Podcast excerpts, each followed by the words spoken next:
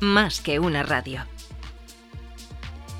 Escúchanos en iTunes, iBooks, SoundCloud, TuneIn, en YouTube y por supuesto en nuestra web, másqueunaradio.com. El que avisa no es traidor. Con Luis Vega. Mira que lo advertimos. El que avisa no es traidor. En directo cada día en másqueunaradio.com.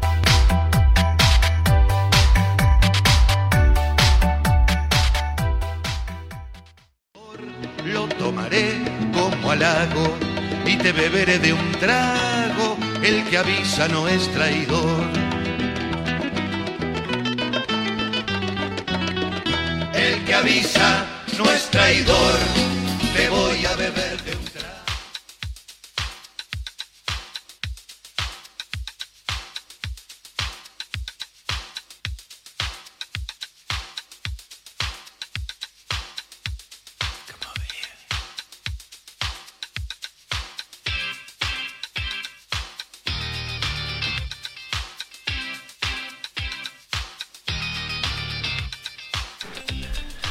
Buenos días amigos y bienvenidos al programa número 25 del Cabeza Nos Traidor de esta... No, 26, 26, Conchi, 26, hay que estar un poquito más a lo que estamos, ¿eh? 26, sí, 26. De esta cuarta temporada de Cabeza Nos Traidor estamos en directo las 10 y 31 minutos de este día. ¿Qué día es hoy? Hoy es, ¿qué día es hoy? Hoy A ver, es lo tengo aquí, 23 de octubre, 23 de octubre. Bueno, la gente va a pensar que nos lo estamos inventando, que esto está grabado. Pues no, ayer grabó- ganó el Real Madrid 0-1 en Turquía contra Sí, el Galatasaray. menos mal, ¿eh? Sí, desde Menos luego, mal. lo estaba pasando fatal. Y el Atleti, eh, de una forma agónica y miserable, ganó 1-0 Bueno, también al ganó, ¿eh? Bayer Leverkusen, con lo cual, bueno, la vida sigue igual. Decíamos que estamos en directo, día asqueroso hoy en Madrid, eh, lloviendo, pero bueno, menos malo de lo que yo me imaginaba y de lo que nos auguraban. Sí, muy poquito, no estaba chispeando más que llover. Dana o Hannah Montana o no sé quién iba a venir, pero al final se ha quedado nada en cuatro Se gotas. en el Levante. Se ha quedado en Levante. Bueno, y en Cataluña, creo que ahí están recibiendo, Sí. pero por todos lados. ahí el tema de recibir les encanta. Ahí ya no salen hoy a la calle, ya verás. Ahí no, ahí no, hoy, hoy no sale ni una protesta. Eh, bueno, estamos en la cuarta temporada, como decíamos, el que avisa no es traidor, que va a hacer doblete. Hoy tenemos especial por la mañana, que yo creo, el especial, mejor dicho, va a ser por la tarde. Por la mañana tenemos nuestro programa eh, habitual y yo creo que Conchi, no sé qué estás haciendo, que estás mm, moviendo todos los ordenadores habidos y por haber. Cogiendo el portátil para saber qué hay. Que Vale, pues yo creo que lo más recomendable es que empecemos diciendo qué programa vamos a tener hoy. Pues ahora, nada, en dos minutos entra Marta Gil con su sección de fisioterapia. A continuación nos visitará en el estudio Oscar Mesa, que es el CEO de Qualitec Pharma. Luego vendrá Silvia Leal con su sección El tsunami no existe, con un invitado que no sabemos quién es todavía. Yo sí, es de Bankia. Con eso, eso es todo lo que te puedo decir de momento, pero al final no viene el director general Ya. de Red Puntos que habíamos avisado porque vendrá en otra fecha. Ha habido un problema de, de agenda de última hora, que esto es súper comprensible, y, y vendrá la semana que viene. Ya no lo dirá Silvia exactamente qué día va a venir. Y para cerrar, pues tendremos la sección de música de Ignacio Chenagusía. Ujú, Ignacio Chanagusía, que posiblemente sea el mejor director financiero de Europa. Seguro, posiblemente Y- no, segurísimo. nominado recientemente a los premios Mejor CFO en Villanueva de la Serena en el transcurso de las fiestas patronales. Así que desde aquí apoyamos su candidatura. No está ahora muy de moda eso de líderes 100 mujeres, pues ahora cada pueblo está haciendo sus líderes. Bueno, sabemos que además Ignacio es eh, de Bilbao 100%, ¿eh? Sí, O sea sí, este hombre va a ganar. Después de eh, El Cabezano es Traidor, a las doce y media mm, tenemos otro programa en directo. Pues cuentas y cuentos con José María Casero. que será el programa de Más que una radio 534. Sí, exactamente. ¿Hoy viene para hacer la telenovela? No, viene No. con otro colaborador, No. viene con Vicente. Bueno, lo digo porque vais a hacer una radionovela económica, ¿no? Exactamente, la Lo- está haciendo él, la está haciendo él con David Villarrobisco. Bueno, ya, pero tú vas a tener un papelín. Bueno, bueno, deja, deja. Vas a tener los porretas puede pasar. económicos, creo que se va a llamar. La verdad que está, está curioso el tema. Y luego a las seis y media, no, a las siete en Sobre las punto. siete, ¿no? Sobre las siete en punto vamos a empezar con un especial en casa de nuestros amigos de Lendix, que van a celebrar hoy su tercer aniversario. October, ¿no? October, October, October. para los más modernos. Yo que soy más antiguo, antes Lendix. Y ahora October. Efectivamente, en el Club Financiero Génova que va a celebrar hoy su tercer aniversario. Lo van a celebrar con amigos, con sus socios, sus partners, sus proveedores, clientes y bueno, tenemos el gusto de estar ahí con ellos hoy porque además van a entregar una serie de premios en los que a lo mejor incluso nosotros podemos estar nominados. Yo siempre estoy con... No estamos nominados. No, para nada, pero es un poco de presión desde aquí para que nos nominen a algo, porque oye, menos mal que en Villarrobledo ayer nos han nominado para la mejor app en las fiestas de la J aragonesa, cosa que os agradecemos un montón. ¿Dónde está Villarrobledo? pues no lo sé. No sé, en Aragón yo creo que no está, vamos, no. tengo ni idea. Está en Castilla y León. ¿En Castilla y León? Yo creo que sí. Espera, vamos a buscar en Google. Villarrobledo. La gente, Villarrobledo está en, eh, aquí, en, en Valladolid, ¿no? En Castilla y León, te he dicho. No, no, no, no está en Valladolid. No. ¿Pero por qué? Estoy en la página web del ayuntamiento y no pone dónde están. No lo entiendo. Bueno, luego lo vas viendo tú. A lo mejor hay muchos, ¿sabes? Esto que... Sí, hay 200. La página web, la verdad que no te desperdicio. Meteros en millarrobledo.com, que aparecen dos gigantes y cabezudos, que no hay cosa que más asco me dé en el mundo que un gigante y un cabezudo. Pues no, en Albacete está. En Albacete, un pelín, en Albacete, ¿eh? Bueno, me he ido yo un pelín. Cierto, es verdad. Bueno, pues nos han nominado para la mejor app de radio del, del siglo XXI en la fiesta de gigantes y cabezudos que tendrá lugar en próximas fechas. Eh, bueno, seguimos. No, nos liamos mucho y al final. nos despistamos. Exacto. Eh, eh, esta tarde a las siete y media, siete, perdón, en directo, fiesta de October, Festorro. Además, vamos a entrevistar a todos los ganadores de cada una de las secciones o de las categorías en las que van a dar un premio por la labor en cuanto a difusión, trabajo en el mundo del fintech, con lo cual estaremos ahí con todos nuestros amigos y encantados. Vamos a retransmitirlo también en vídeo, con lo cual podéis ver un poco el fiestazo.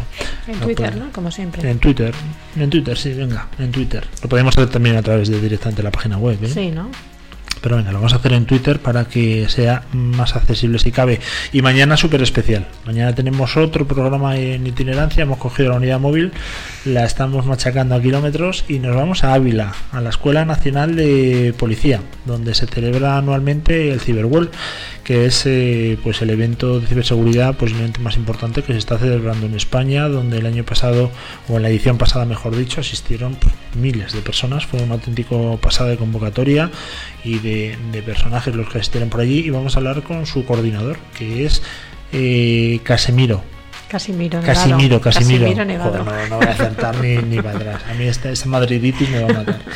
Casimiro Nevado, que es inspector del Cuerpo Nacional de Policía y coordinador de Cyberwall, donde en directo mañana nos va a contar bueno, pues lo que conlleva eh, celebrar un congreso de estas características, qué es lo que hacen, qué edición vamos a tener este año. Y ya que estamos en la escuela, vamos a aprovechar para hablar también con algún profesor y algún alumno y que nos cuenten también un poco el porqué de muchas cosas, ¿no? y, la verdad es que estará yo creo que muy interesante en directo desde Ávila para todo el mundo ¿no? Para todo el mundo, claro. Claro, para quien quiera escucharnos. Se puede meter. No es como cuando pones FM. Tú pones, por ejemplo, en Adelaida, en Australia, eh, 98.0, que es de onda cero, y no lo pillas. Aquí sí, nosotros sí. Nosotros sí, tú pones más que una radio.com y ya puedes estar en Adelaida. El otro día nos saludaban amigos desde Saúl. Uy, Saúl. Joder, desde Seúl, desde Seúl. ¿Por qué me pasa estas cosas? No lo sé, tú sabrás. Y ya por escrito es el no más. Bueno, vámonos con Marta, que yo creo que tiene hoy de qué íbamos a hablar con ella, que nos dijo que iba hoy era el tema de las agujetas. Las el tema de las agujetas, sí. Nuestra fisio particular, hablamos de salud en el trabajo, de fisio. Como todos tenemos cuerpo, más o menos, alguno más bonito, otro más feo, pero todos tenemos unas dolencias muy similares. Es súper interesante todo lo que nos cuenta Marta. Y hoy nos va a contar eh, el porqué de las agujetas, que son y cómo combatirlas, porque tenemos unas creencias que son leyendas urbanas, absolutamente, ¿eh? nos lo está comentando antes fuera de micrófono, con lo cual yo creo que mejor que ella no lo va a explicar nadie. ¿Tú sabes si es un exceso, un defecto de ácido láctico? No lo digas. No lo sé. No lo digas porque ya nos ha hecho la pregunta nada más venir y hemos prometido que no nos vamos a meter en Google para adivinarlo. Así que nada, venga. Marta, estamos contigo un segundito.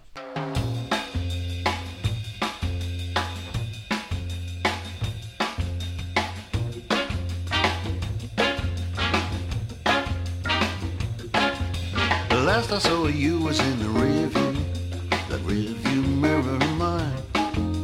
last I saw you was in the rearview mirror, getting so much smaller all the time. And when I think of you, you're in the rearview.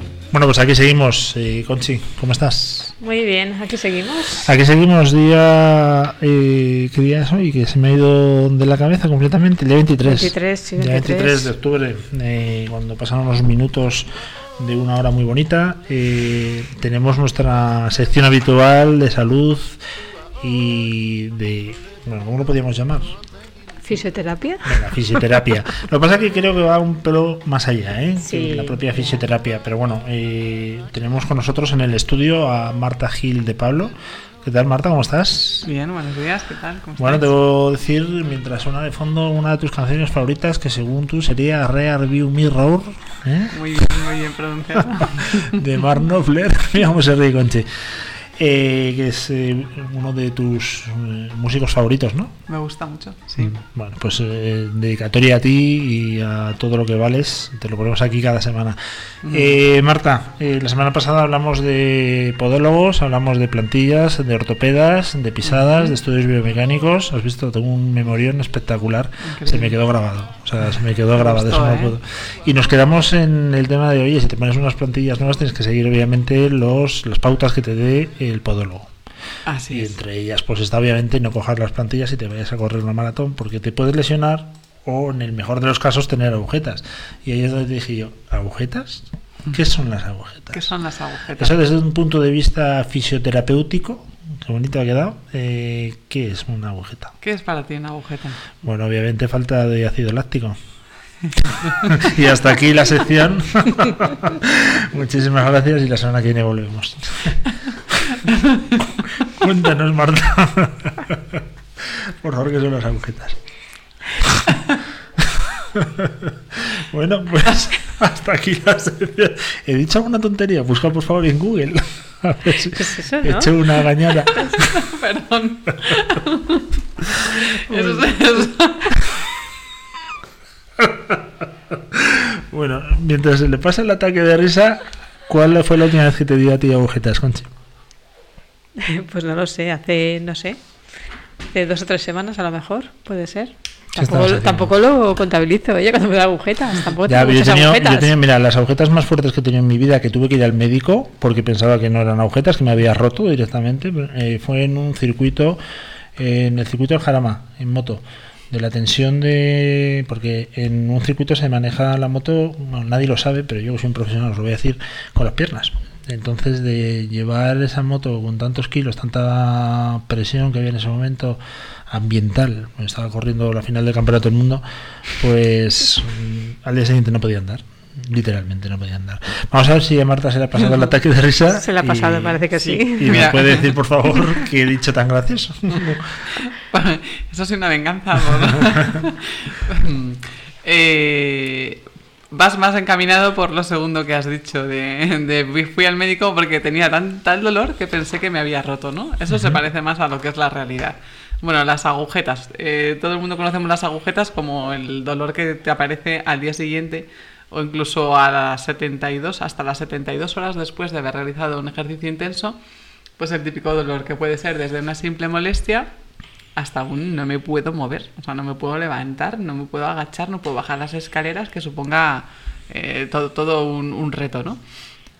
Eh, agujetas o más técnicamente mialgia diferida, ¿no? Ah, que es sí. dolor muscular que aparece un tiempo después, ¿no? 12, 72 horas después. Pero ¿cómo puede aparecer? Perdona, te tengo que interrumpir ya porque se lo está preguntando la gente. 72 horas después, Hasta tres días 72 después, horas después. de repente aparecen agujetas después de un Sí, ejercicio. así que no alardes cuando te vayas con algún amigo a correr tal y el otro esté hecho polvo y tú digas, pues yo, yo estoy fenomenal, no tengo agujetas, porque de repente al siguiente día, ras, el que no se puede mover eres tú, ¿no? Por cierto, eh, un pequeño apunte. Los perros también tienen agujetas.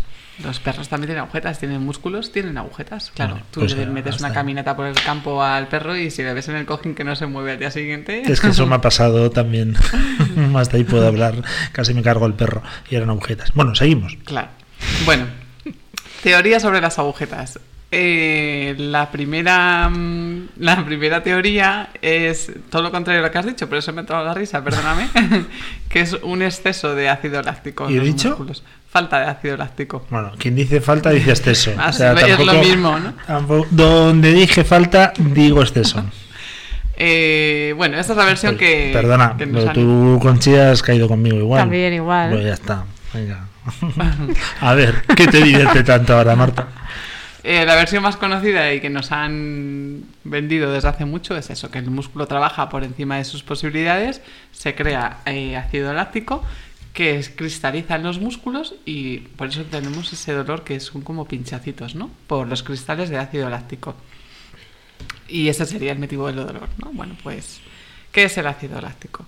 El ácido láctico es No. una, una- Perdona, ¿Qué es? me gustaría antes de eso que me contaras las teorías sobre Las las teorías, la primera es esa, una acumulación de ácido láctico. Ah, pero teorías pensaba que era como fábulas. Eh, sí, es un mito, de hecho. Luego te voy a... La Ah, segunda vale, teoría vale, es vale. La, la correcta. Ah, vale, por eso te reías tanto.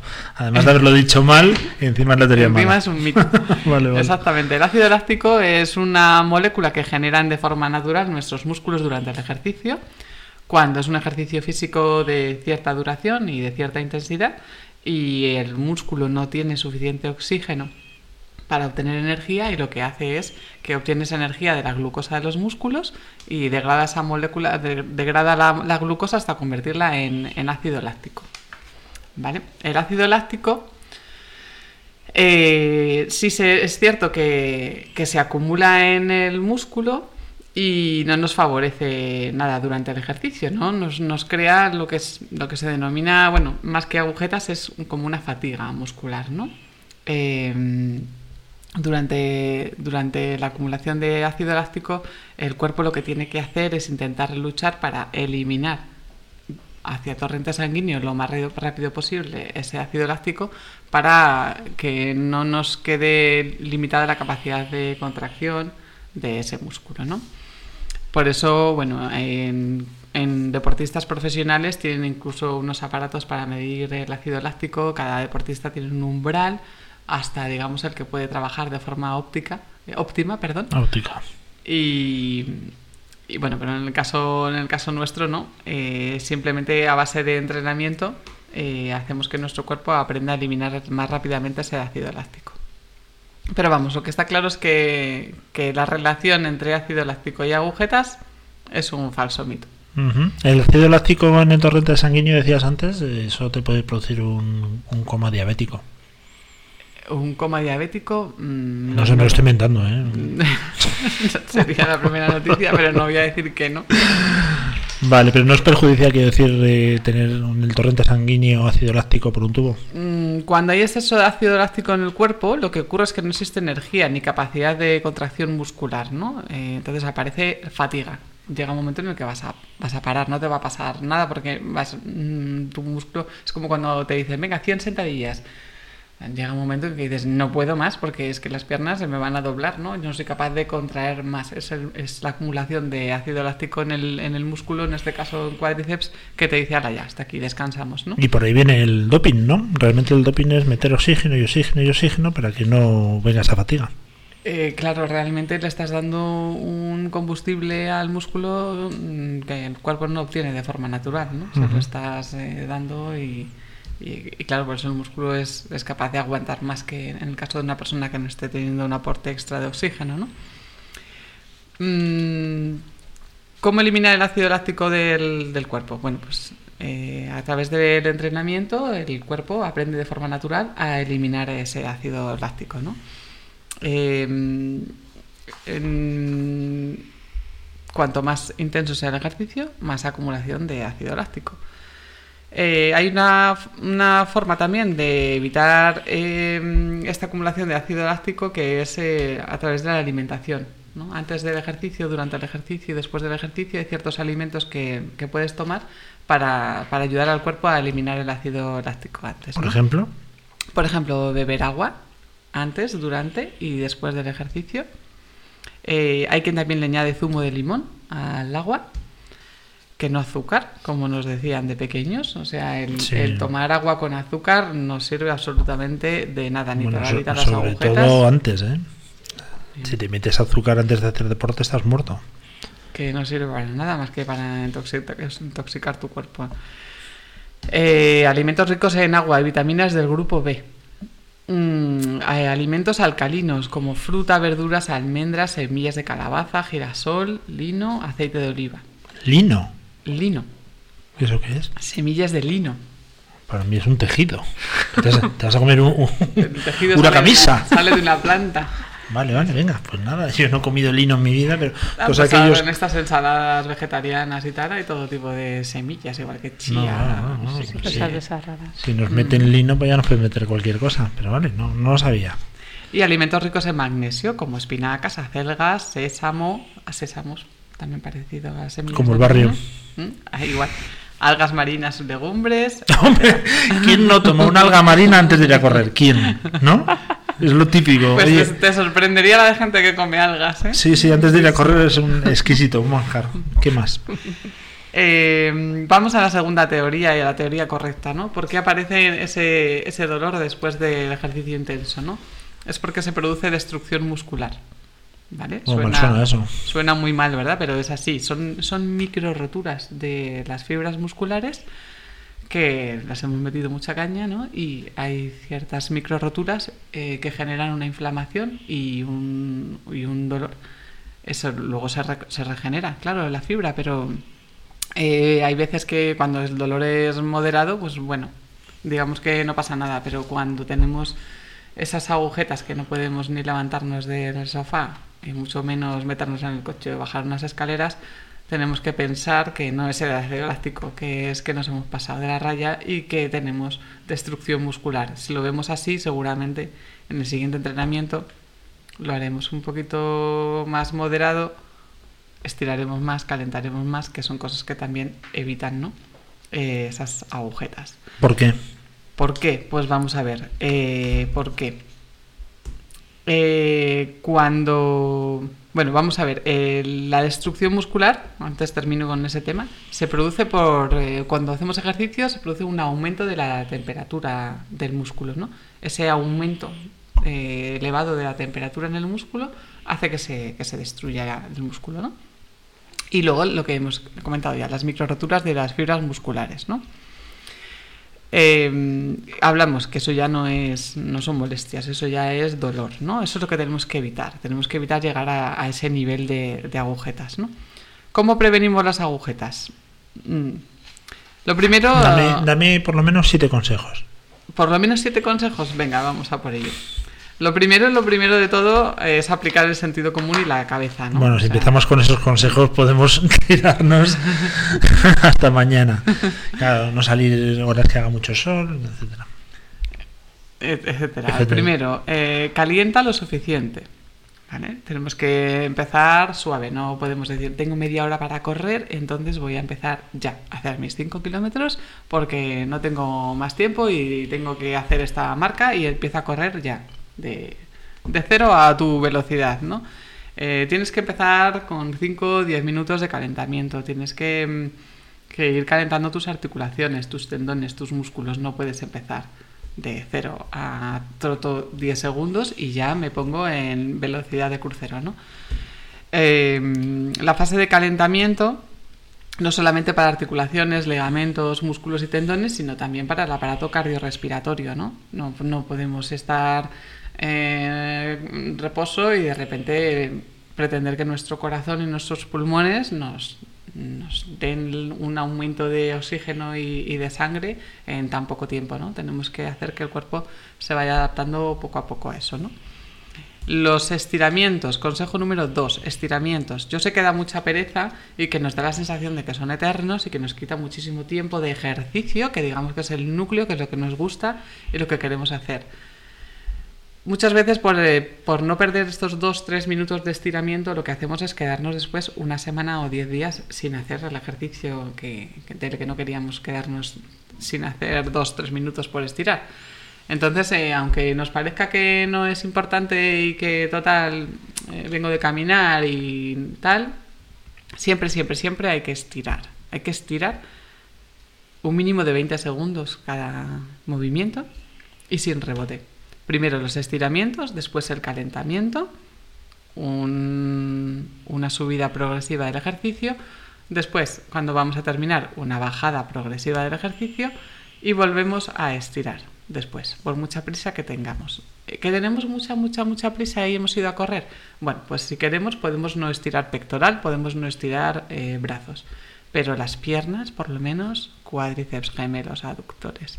Eso tenemos que estirarlo. Si son 20 segundos por cada grupo muscular, hay algunos grupos musculares, por ejemplo, isquiotibiales, que les podemos estirar incluso a la vez. Yo aconsejo estirar de uno en uno cada, cada pierna, ¿no? individualmente. Pero si tenemos mucha prisa, bueno, pues nos agachamos, rodillas estiradas, nos tocamos las puntas, estamos estirando a la vez la parte posterior de, de las piernas y estamos en 20 segundos estirando los dos grupos musculares, ¿no? Pero lo ideal sería estirar individualmente. Pues yo cuando iba al colegio de pequeño me hacían hacer rebotes. Y a mí también. Ah, pues mira. Y a mí también. Una generación perdida, por lo que Así veo. es, no. No, no, eh, los rebotes ya, de hecho, eh, ¿a quién ves rebotar en el gimnasio? Si vas al gimnasio y ves a alguien rebotando, esa persona tiene de 35 años, 40 para arriba. Los jóvenes veréis que no rebotan ya. Eh, consejo número 3, hidratación. Tienes que beber aunque no tengas sed. Tienes que beber antes, tienes que beber durante y tienes que beber después. Si la actividad es muy intensa y no te permite beber durante el ejercicio, bueno, que sepas que es importante que nada más terminar, aunque no tengas sed, tienes que forzarte a, a beber. ¿no? Porque tampoco, tampoco hace falta que te bebas un litro nada más terminar, pero tienes que forzarte a, a beber, ¿no? si estamos haciendo un ejercicio como pádel o tenis o crossfit o algo así, ahí sí que podemos tener la botella a mano e ir bebiendo agua. Crossfit. Agua, Ya- no Coca-Cola, ni el- el refrescos, ni nada. ese. Beberemos agua. Vale. eh, cuatro. Consejo número cuatro. eh, también hay que comer, no solamente beber, ¿no? Hay que comer adecuadamente antes, durante y después del ejercicio. Si vas a hacer un ejercicio, eh, no te metas una comida copiosa justo antes de, de ponerte a correr, ¿no? Porque probablemente te pase factura.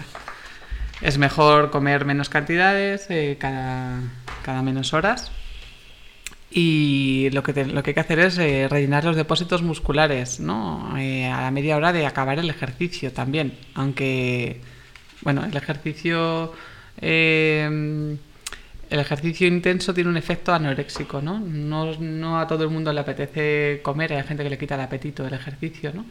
Pero, pero aparte de, beber tenemos que comer algo, ¿no? Aunque sean, pues eso, frutos secos o un plátano, una fruta. eh, si no te apetece comer mucho, pues eh, una, una pieza de fruta o algo de proteína o eh, hay que meterle al músculo, ¿no? Mm, consejo número 5 y que va muy bien. Eh, cuando terminamos de hacer un ejercicio y sabemos que nos hemos pasado un poquito, eh, para evitar las agujetas nos podemos dar un baño de agua fría. Si es verano, pues podemos meternos en la piscina o en el río o depende de donde estemos, ¿no? Terminamos de correr en la playa, nota- nos metemos ¿Cómo se nota que eres de pueblo, Marta? Y si estamos en, en casa, pues nos metemos una ducha y acabamos con agua fría, fría a tope y nos damos, si aguantamos todo el cuerpo, bien, si no, eso, mínimo. ¿Qué grupo muscular he utilizado más? Los brazos que he estado haciendo pesas, eh, las piernas que he estado corriendo, agua fría, todo lo que aguante. Al principio cuesta, pero luego veréis que relaja un montón y eso hace que el ácido láctico vaya antes hacia el torrente sanguíneo y que la inflamación que se haya podido producir por ese exceso de ejercicio, por esas pequeñas micro roturas, eh, se alivie con, con este inflama- antiinflamatorio natural, ¿no? que es el, que el agua. fría. Aunque no notes eh, agujetas, siempre te Sí. rompes cuando haces ejercicio. Mm, No, siempre no, depende de la intensidad del ejercicio. Tú lo vas a saber mejor, cada uno sabe su, su límite en el ejercicio. Tú sabes cuándo al día siguiente vas a tener ejercicio después de... vas a tener agujetas, perdón, del ejercicio que hayas hecho y cuándo no. O sea, uno, nadie se conoce mejor que uno mismo y todos sabemos cuándo somos candidatos a agujetas y ahí es cuando, cuando tienes que intentar hacer todo lo que no lo que no hayas podido hacer antes, pues, pues después, ¿no?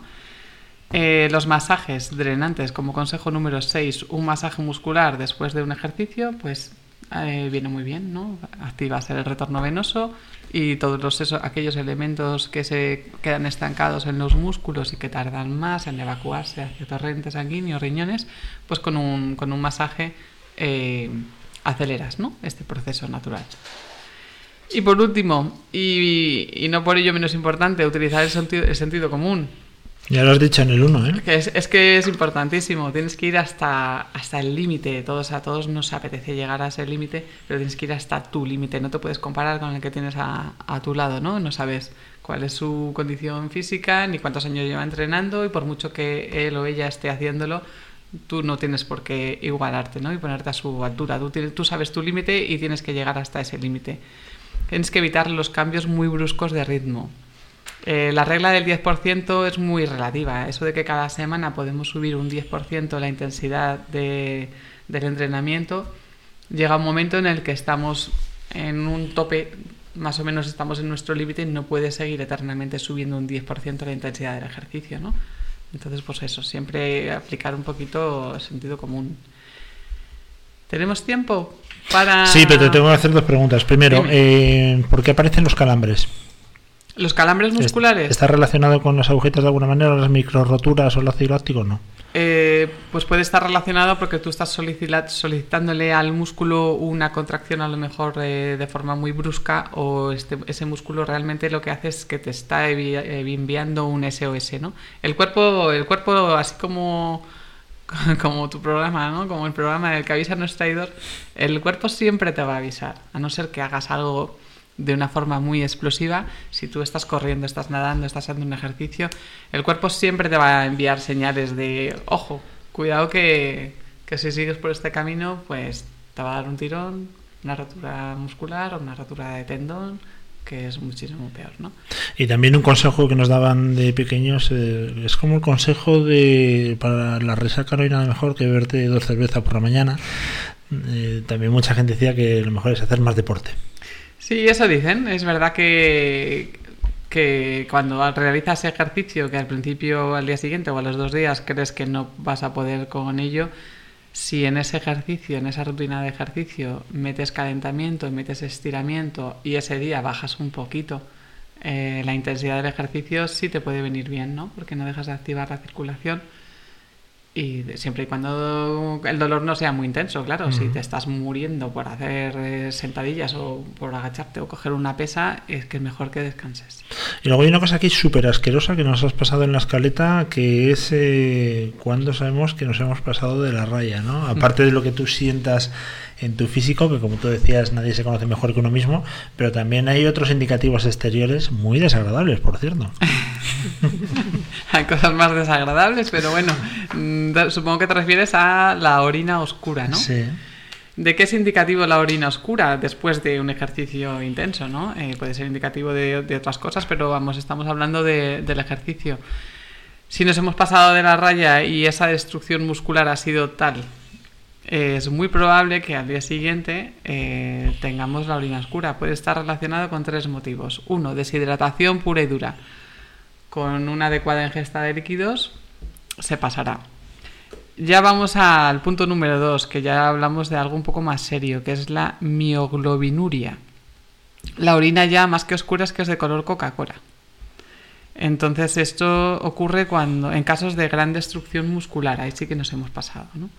Los músculos tienen mioglobina y cuando esta se, se destruye eh, pasa a ser filtrada por los riñones, de manera que acaba en la orina y por eso eh, ese escape de fibras musculares por la, por la orina produce este color, ¿no? color Coca-Cola en la orina. Eso se llama mioglobinuria. Requiere de gran hidratación, pero en este caso no por nuestra cuenta, deberíamos ir a urgencias. ¿Vale? Y seguir las indicaciones de los médicos. Y el tercer caso sería la hematuria, que es pérdida de sangre por orina. Eh, es bastante frecuente en grandes competiciones, en triatlones, en Ironman, eh, y lo mismo, tenemos que ir a urgencias. Cuando ocurre esto, no podemos decir, bueno, ya se me pasará. Ahí tienes que seguir consejo médico. Y eso, que hacer Bueno. deporte por encima de tus posibilidades eh, no es un juego, el deporte es algo que tú haces eh, por salud, para estar mejor, para cuidarte. Si te pasas de la raya y al final consigues lo contrario, pues mal negocio. Bueno, la semana pasada tuvimos aquí un invitado que ni más ni menos se calzó 100 kilómetros eh, nadando, Nadando. además batiendo la marca y estando en el libro Guinness. Dos veces. Si en llego a saber, claro, si llego a saber esto, Marta, le hubiese preguntado qué color tenía la orina al terminar la prueba, un poco también para ver si tu teoría es cierta, pero no, no se dio la oportunidad. La verdad que tenía Pablo, ¿verdad? Nuestro Sí. amigo Pablo, una cara de salud que no podía con ella, pero claro, lo que tú dices, que haga alguien 100 kilómetros nadando no significa que tú lo puedas hacer. Vamos a utilizar el sentido común. Conchi, lo mismo. Si yo corro como un galgo, tú no puedes. Yo no te sigo, ya lo no sabes. intentes imitarme. Cada uno tiene que hacer lo que es bueno. Conchi es buena en todo menos correr. Es un pato mareado. Es supinadora, pronadora neutra. Nunca me ha visto, pero lo sabe. No se lo imagina, ¿no? Es muy buena. Todo lo que haga Conchi es buenísima. Oye, Marta, que muchísimas gracias. La semana que viene, más. ¿De qué vamos a hablar la semana que viene? Pues todavía lo estoy decidiendo. ¿Lo estás Sorpresa. decidiendo? Bueno, venga, pero una cosa chula, ¿eh? Eh, sea, si va por el tema del deporte, eh, contarás con un aliado. ¿Tú? ¿Vale? Sí, como Vale. siempre. Bueno, nos hacemos un pequeño corte y seguimos. Nos ponemos ya serios, porque hoy Marta ha empezado muy fuerte, con mucha diversión, y ya nos ponemos en materia de empresa.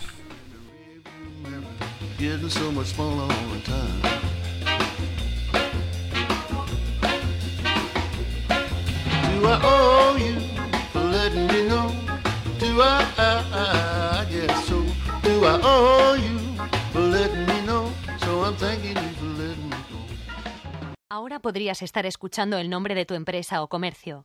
Si quieres anunciarte en nuestra emisora, llama a nuestro departamento. Bueno, pues aquí seguimos, Conchi. Seguimos hoy día 23 de octubre del 2019. Recordamos que mañana vamos a estar en la Academia de Policía de Ávila. Sí, mañana nos vamos a Ávila. Está claro que vamos a entrar porque el programa ya está confirmado, pero ojo cuando me vean a mí si a ver si salgo de ahí. salimos. Bueno, Ojo a ver si salgo.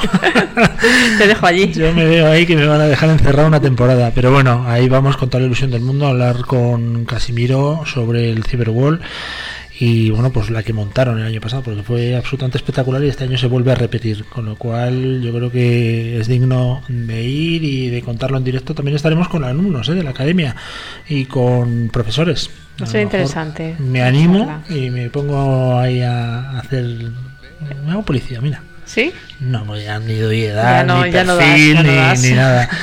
¿Alguna enfermedad que declarar? Ya déjalo. Déjalo. Pruebas físicas, ninguna. Bueno, ¿no? hablamos de enfermedades, pero en el buen sentido. Enfermedades para curar y enfermedades para investigar y gracias a nuestro tejido empresarial pues disponemos de una infraestructura mm, técnica importante que se encarga de luego elaborar los fármacos. Mm, Cuéntanos tú mejor quién viene hoy al programa. Pues nos acompaña aquí en el estudio Oscar Mesa del Castillo, que es el CEO de Qualitec Pharma, que es una empresa con ya 20 años de trayectoria eh, de investigación clínica. Bueno, 20 años se dice pronto, ¿eh? pero hay que contarlos uno tras de otro. ¿Qué tal, Oscar? ¿Cómo estás? Buenas tardes. Pues muy bien, muchas gracias por invitarme. Eh, Muchísimas gracias por venir. estupendamente. Muchísimas gracias por venir. 20 años en una empresa del sector de la farmacia. Cuéntanos, ¿esto es un reto? ¿Esto ha sido un camino complicado? ¿Cuánto tiempo llevas tú, por cierto? Cuéntanos un poco la historia. Eh, bueno, esto es una maravilla, la verdad. Eh, muy contento porque eh, realmente es cierto que, bueno, 20 años se dice pronto, eh, después de muchos obstáculos, después de sufrirlo mucho, pero la verdad es que con, con- resultados muy, muy positivos y la verdad, trabajando en aquello que a mí particularmente me gusta y que al equipo que forma la empresa pues también nos encanta. Entonces nos mueve esa pasión, ¿no? Efectivamente, empezamos a finales de los años 90 eh, cuando empezó pues, eh, un poco a desarrollarse en España lo que era el, el boom, por decirlo de alguna forma, del desarrollo de medicamentos genéricos, algo muy importante para la salud, pero también sobre todo para la economía y el sistema sanitario en España. Entonces tuvimos la oportunidad de empezar a trabajar ahí con muchas compañías de medicamentos genéricos y estos 20 años han servido un poco para realmente aprender, desarrollarnos y ponernos en posición para poder trabajar ya en lo que nosotros denominamos primera división en, en- en desarrollo farmacéutico, que son, digamos, productos innovadores y medicamentos innovadores. Pero vosotros sois los que decidís, vamos a ir por esta vía de investigación o mm, tenéis los clientes que son los que os dicen las pautas. ¿Cómo funciona exactamente? Eh, vamos a ver, nosotros somos lo que se denomina en el sector o en el argot una CRO, una Clinical o Contract Research Organization, es decir, una empresa de investigación por contrato. Es decir, son las compañías farmacéuticas propietarias de, los productos, propietarias de las innovaciones, eh, las que contratan a empresas como nosotros para que les demos soporte y servicio en actividades de alta cualificación, es decir, a nivel de eh, poner en marcha ensayos clínicos, es decir, probar esos productos en personas, en humanos, para demostrar efectivamente que son seguros y eficaces, cuando ya se ha demostrado cierta calidad. Eh, pero bueno, luego hacemos también muchas otras cosas, es decir, desarrollamos esos ensayos hasta ver que efectivamente el producto hace lo que se supone que tiene que hacer, cura la enfermedad o alivia síntomas de una enfermedad. Eh, y además desarrollamos todo el proceso hasta obtener por parte de autoridades sanitarias en cualquier parte del mundo la, digamos, la autorización para comercializar, poner en el mercado a disposición de los pacientes ese producto. O sea, se puede decir que es la farmacéutica la que abre una línea de investigación y ya os contratan eh, bueno, pues la alta cualificación para poder desarrollar ese, ese medicamento en ensayo clínico con humanos. Efectivamente, ellos son los dueños de la propiedad industrial, de la propiedad intelectual y nosotros, siguiendo pautas regulatorias internacionales, probamos el producto en personas. Vale. Por decirlo Eh, de forma simple. Bueno, aquí en España funciona un poquito diferente que en Estados Unidos. En Estados Unidos creo que las pruebas son bastante más largas ¿no? en cuanto a la autorización. ¿Cómo funciona aquí en Europa o en España con la agencia del medicamento? ¿Cuáles son los pasos que hay que dar para que un medicamento se haga comercializado? Bueno, realmente debo corregirte un poco porque sí Sí, es cierto que la- la regulación internacional en el desarrollo de medicamentos es bastante común. Es decir, el desarrollo de medicamentos es igual en Estados Unidos que en China, que en Japón, que en Europa. Sí que es cierto que hay particularidades que luego, a medida que vas descendiendo eh, territorialmente, digamos, en cada país hay particularidades locales. Pero lo que es la base de la regulación en el desarrollo de medicamentos es prácticamente internacional, a nivel mundial. Esto es un consenso que hay de lo que se llama la, la ICH, que es la Conferencia Internacional de Armonización en el Desarrollo de Medicamentos. Por tanto, eso es común. Ahora, eh, me preguntas cómo es el proceso. Pues en líneas generales, eh, cuando una compañía eh, descubre lo que se denomina un cabeza de serie, que son una posible molécula, tanto química como eh, biológica, que puede eh, tener un- ciertos efectos, eh, digamos, después de descartar muchas otras, ¿vale? Y en procesos de patentes, es decir, las patentes que, que luego duran 20 años registradas esas patentes, en ese momento se empiezan a hacer primero ensayos in vitro, es decir, ensayos en, en probetas, en, en- en- en- tubos de ensayo, etcétera, etcétera. Sí. Después se pasa, se evoluciona todo esto legalmente y pasado por autoridades sanitarias. Sí. ¿Mm? Se evoluciona hacia animales, se hacen pruebas en animales. Esto es muy polémica, a nivel social también.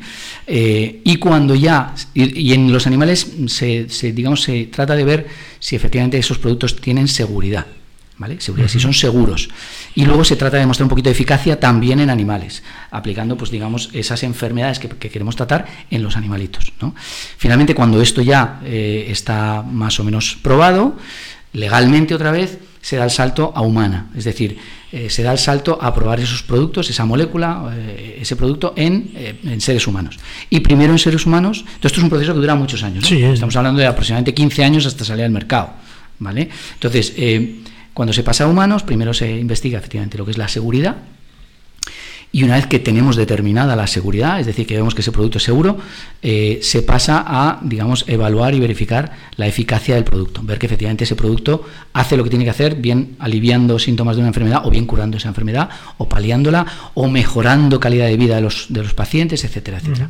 Todo esto son procesos que luego eh, se hacen primero en lo que se denomina fase 1, en humanos, que son seguridad, en un número reducido de pacientes. En fase 2 aumentas el número de pacientes y buscas un poquito de eficacia. Fase 3 ya aumentas mucho el número de pacientes para obtener significancia estadística y ver que efectivamente el producto funciona. Y a partir de ahí, perdóname, Sí, se- todos esos datos se recopilan en lo que es un dossier, un, un documento en el que está toda la información del proceso de investigación del producto que ya se empieza a pasar a trámite en autoridades sanitarias y se discute y se negocia y se ve con ellos que efectivamente habiendo hecho correctamente las cosas, ese producto funciona para lo que tiene que funcionar y finalmente va al mercado. ¿La autorización es eh, local o porque no es a nivel mundial, ¿no? Una vez que tú tienes el OK, primero te lo dará a lo mejor la Agencia Española del Medicamento si estás aquí y luego tienes que ir abriendo puertas, ¿no? Eh, bueno, hay que tener en cuenta que en este sentido eh, Estados Unidos es un país, mm, vamos a decir, y Europa es otro país. Vale. Y luego, digamos, la, la- la Conferencia Internacional de Armonización a nivel regulatorio determina que hay eh, varias eh, regiones eh, armonizadas, ¿no? que son Estados Unidos, Europa y Japón. El resto del mundo son países no regulados, que se llaman. ¿vale? Pero esas tres áreas geográficas se rigen desde el punto de vista de la investigación clínica y biomédica por las mismas regulaciones. Entonces, ¿qué se hace con eso? Tú mencionabas la Agencia Española de Medicamento. Cada país, sobre todo a nivel europeo, que es bastante armonizado, cada país de la Unión Europea tiene una agencia del medicamento Sí. que regula a nivel local las cosas. Pero, como he dicho antes, Europa es un solo país. Entonces tú puedes autorizar un medicamento en todos los países que quieras de la Unión Europea o solo en determinados países o solo a nivel local. Sí que es cierto que el medicamento es un bien, un bien social que tiene que ponerse a disposición del mundo entero. Mm, está Pero claro. ahí es donde la regulación entra a un poco dificultar las cosas, sí que es cierto. Qualitec Pharma, de la que tú eres el CEO, así que no te escapas, eres el responsable para lo bueno y para lo malo. Correcto. Eh, ¿Estará especializada en algún nicho de mm, investigación? Me imagino, no sé cómo funciona, ¿se parcela por, por actividades? ¿Cómo funciona exactamente? Bueno, realmente somos una empresa pequeña, aunque llevamos eh, 20 años funcionando, somos una empresa pequeña y bueno, eh, sí que es cierto que tenemos especialización en algunas áreas terapéuticas, pero básicamente no porque nos hayamos dirigido a ellas, mm, para ser sinceros, sino porque efectivamente a lo mejor algunos de nuestros clientes están orientados a esas áreas terapéuticas, es decir, trabajamos en gastroenterología, trabajamos en neurología, oftalmología, por supuesto muchísimo en cáncer. Es decir, la oncología es el área el área de conocimiento, el área de investigación, digamos, más extendido a nivel mundial. Donde más dinero se invierte y donde más se investiga en biomedicina a nivel mundial es en oncología. Entonces ahí también tenemos experiencia, por supuesto. Oye, ¿por qué tienen tan mala fama o se dan tan mala fama las farmacéuticas cuando realmente es un bien necesario común que necesitamos todos y hacen una labor de investigación brutal? Porque claro, todos nos quedamos en el éxito, pero ¿cuántas se quedan fuera ¿no? en los Eh, procesos? Absolutamente de acuerdo. Si quieres te lo explico con números. sí. Eh, desarrollar un medicamento innovador de principio a fin, hemos dicho que tardas aproximadamente 15 años en salir al mercado, 20 años de patente, por tanto tienes 5 años para explotar tu patente, para explotar ese producto, para poder sacar un rendimiento, para tener un ROI sobre ese producto. En esos 15 años te estás gastando aproximadamente o estás invirtiendo aproximadamente entre 1.000 y 1.500 millones de dólares. Eso es mucho dinero. Entonces, ¿qué sucede? Que el nivel de riesgo que se asume en la investigación biomédica, estamos hablando de aproximadamente un 70%. Es decir, de 10 productos que tú puedas investigar, 7 se van a caer. Con lo cual, haz números, 1000 por 10 son 10.000. No digo que todo el mundo tenga un pipeline de 10 productos, al revés, más bien menos. La mayor parte de las compañías y, por ejemplo, las startups tienen uno o dos productos como mucho en su pipeline. Pero ese producto, evidentemente, para llegar a la calle tiene que invertir esas cantidades de dinero. Si quieres, luego hablamos de cómo funciona eso también entre grandes multinacionales y pequeñas compañías. Pero en cualquier caso, necesitas en torno a 1.000, 1.500 millones de dólares para poner un producto en el mercado. Eso significa que en cinco años después, para, que- para que te venza la patente, tienes que hacer el retorno de todo eso. Teniendo en cuenta que el pipeline de una compañía farmacéutica tiene que ser mayor de eso, hablamos de una compañía grande, con, con potencia financiera, pues imagínate que se viene a gastar 5.000, 6.000, 10.000 millones de dólares eh, o 10.000 millones de dólares para que salga solamente tres productos. Con esos tres productos hay que retornar lo que has perdido en todos esos productos que no han llegado al mercado. Entonces, ¿esto al final a qué lleva? Lleva a que cuando un producto de estos, por fin, con mucho éxito, mucho trabajo, mucho dinero, llega al mercado, claro, la compañía farmacéutica tiene que sacar una rentabilidad. Y eso es a través de, y hay que pensar que en la mayor parte de los países desarrollados el medicamento está financiado por los gobiernos. Por tanto, es el gobierno quien paga el precio de ese medicamento. Con lo cual, las compañías farmacéuticas tienen que negociar muy duro con los gobiernos para poder obtener de esos medicamentos un precio alto. Y ahí es donde viene la polémica. ¿Cómo es posible que un medicamento cueste 1.000 euros, 2.000, 5.000 y hasta, por ejemplo, en el último caso en Estados Unidos, un, un- un producto pediátrico, Zolgensma, es un producto, de, eh, lo último que se, ha, que se saca al mercado, que cuesta en torno a un millón de dólares. El- Un solo vial. Un solo vial. No está mal, no está mal. Entonces, Es como un Red Bull al bestia. Es, es para una enfermedad degenerativa pediátrica. No recuerdo ahora mismo exactamente la, la- la teología de la enfermedad, pero, pero se, está, se, se va a utilizar en pediatría. Otro, otro área de conocimiento muy, muy, muy importante. ¿no? Entonces, esto es un poco la cuestión. Siempre el malo de la película es la compañía farmacéutica. ¿Por qué? Porque un medicamento es muy caro, siempre es caro. ¿Pero por qué? Porque lo que, lo que se ve de ellos, Claro. lo que se ve de la industria, está por detrás. ¿no? Bueno, es el malo de la película como siempre cuando las cosas van bien. Cuando van mal nadie va a ir al rescate de una compañía farmacéutica porque te puedes ir al garete si las investigaciones no, Sin dan, duda alguna. no van a buen puerto. Sin duda alguna. ¿Se puede acortar esos plazos? Eh, por ejemplo, ¿vuestra empresa es responsable de que esos plazos se puedan llegar a cortar o es que por ley es obligatorio cumplir esos? No, no, no, por ley en absoluto. Es decir, si una compañía consigue salir al mercado en 10 años, oye, eh, fantástico, fantástico. Pero la realidad es que entre unas cosas y otras, otras, desde que comienzas, como decía al principio, con el primer cabeza de serie, la molécula inicial, hasta que haces todos los, todos los ensayos en animales, o todo el desarrollo farmacéutico, que es hacer el comprimidito, por poner un ejemplo, ¿vale? Hasta que empiezas con los animales, hasta que terminas con humanos, esos son muchos años de investigación, mucho dinero, y no siempre, primero, no siempre hay financiación suficiente para hacerlo todo el tirón, vamos a decir, eh, y en segundo lugar, no siempre se tiene éxito a la primera. Por tanto, a lo mejor tienes que hacer varios, varios ensayos, varias repeticiones. Es decir, al final, recortar los plazos, bueno, es el objetivo, lógicamente. Por supuesto, gran parte de la culpa, y esto eh, que me perdonen las autoridades sanitarias, pero la tienen las autoridades sanitarias porque efectivamente lanzar un producto nuevo al mercado es algo muy complicado también.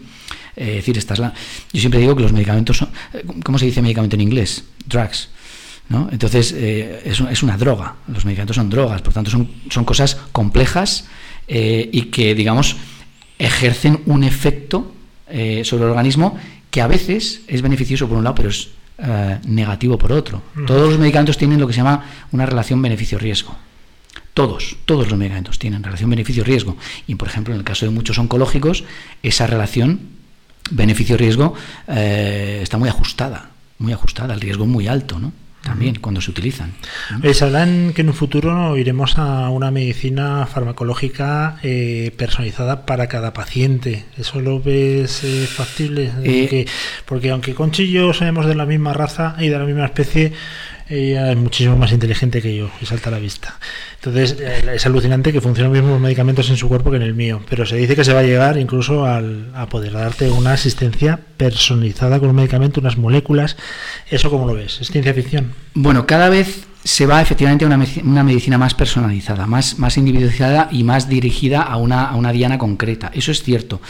Eh, y no se descarta que a futuro eso pueda ser así. Pero, y, digamos que a lo largo de la historia lo hemos visto, ¿no? Eh, hoy por hoy, los ensayos clínicos en gran número de pacientes eh, y depende de las, por ejemplo, te pongo un ejemplo, eh, depende de las zonas geo- geográficas a las que quieras ir con tu producto, al tipo o a la, incluso a la raza a la que vaya dirigido, porque hay razas que tienen eh, más incidencia de unas enfermedades y de Sí. otras. Entonces, depen- dependiendo de todo eso, tú tienes que hacer tus ensayos clínicos, los tienes que hacer teniendo en cuenta eso, que efectivamente el metabolismo de una persona de color no es igual que el metabolismo de una persona eh, de raza eh, india, por ejemplo, Sí. o china, o etcétera, etcétera. ¿no? Entonces, muchas veces cuando ya escalas a un número de pacientes muy elevado y dependiendo de hacia dónde dirijas ese producto o a qué tipo de enfermedades, tienes que incorporar dentro de tus ensayos eh, diferentes fenotipos que se llaman, es decir, efectivamente, diferentes fenotipos, porque tú, eh, tú no respondes de la misma forma que a la persona que tienes al lado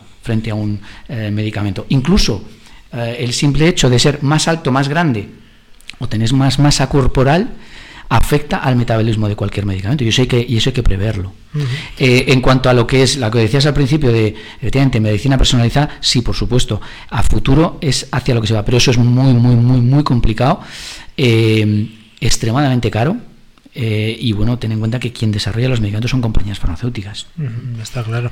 Eh, en vuestra empresa, eh, cuando un medicamento ya ha pasado la fase de aprobación y ya digamos que puede salir a comercializarse al mercado, ¿vosotros desaparecéis ya de la ecuación o seguís haciendo una vigilancia de ese medicamento? Efectivamente, no desaparecemos y seguimos en varios campos dando soporte también a las compañías farmacéuticas. Por un lado, nosotros eh, desarrollamos una actividad dentro de lo que es el, eh, la regulación farmacéutica, que es la denominada farmacovigilancia, es decir, ver a largo plazo ya, cuando un producto está en el mercado, ver efectivamente qué, qué efectos adversos o qué efectos paralelos puede producir ese medicamento en el uso prolongado.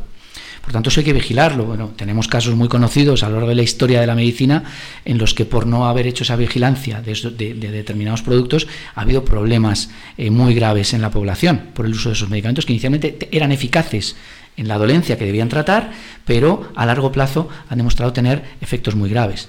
Pero esto no solamente se hace una vez que el producto en el mercado, sino durante las etapas de desarrollo clínico. También estamos ahí. Durante esas etapas de desarrollo clínico también vemos efectivamente qué tipo de efectos adversos o no esperados eh, producen esos medicamentos.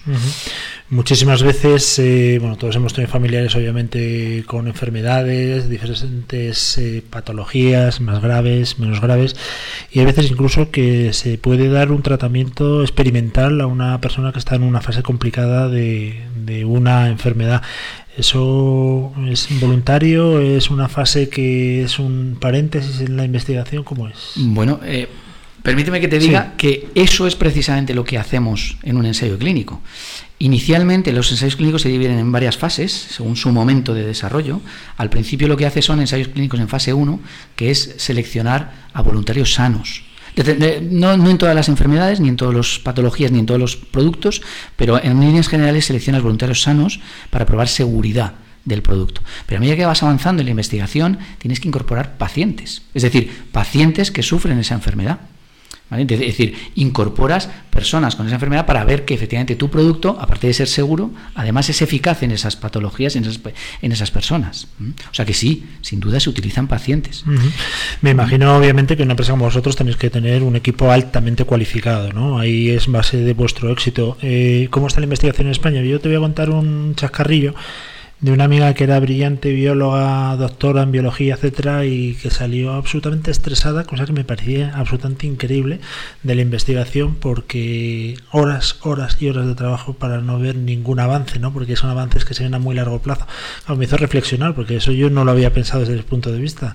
¿Qué perfil debe tener un buen investigador o un buen clínico como en vuestro caso? Bueno, eh, fíjate, eh, por lo que me cuentas un poquito del caso, eh, seguramente esta persona estaría trabajando en las, en las fases más tempranas del proceso, es decir, en ir descubriendo las moléculas, y además siendo bióloga, pues probablemente habrá trabajado en biotecnología, que es realmente lo, último que hoy día en, investigación biomédica se está llevando, por decirlo, por utilizar un símil, ¿no? Eh, entonces, es cierto que en esas fases tempranas, donde hay menos dinero para investigar y donde, digamos, los pasos se dan de forma muchísimo más lenta, pues puede llegar a ser frustrante porque eh, esto es como todo en la vida, ¿no? Eh, de cuatro personas al éxito, de, diez personas al éxito llega una. Bueno, pues de, de, diez, de diez moléculas al éxito, he puesto antes el ejemplo del riesgo, al éxito llegan tres. Entonces, investigar en fases muy tempranas un producto es no digo que frustrante, tienes que tener realmente vocación para hacerlo, pero sí que es cierto que eh, los resultados a veces eh, son, son, son, son, pequeños pocos o, no llegan en el tiempo. ¿no? Y a partir de ahí las cosas pueden ir un poquito más, eh, más rápido. ¿no? Cuando empiezas a entrar en fase en humanos va un poquito más rápido, pero no dejas de tirarte ahí 5 o 10 años trabajando, claro. ¿Cómo es posible? Y aquí te voy a meter en un aprieto, pero bueno, tú eres libre y muy mayor para salir, bueno, muy mayor, muy veterano para salir del, del entuerto. ¿Cómo es posible que exista la homeopatía a día de hoy y que haya ciertos medicamentos que se les financien? Qué gran pregunta. Ya, con esa pregunta te he dejado clara cuál es mi posición. Me has dejado tumbado totalmente. Eh, mira, en, en, la industria farmacéutica, en, en la forma, yo soy farmacéutico de, yo soy licenciado en farmacia. Lo siento, eh, es, durísimo.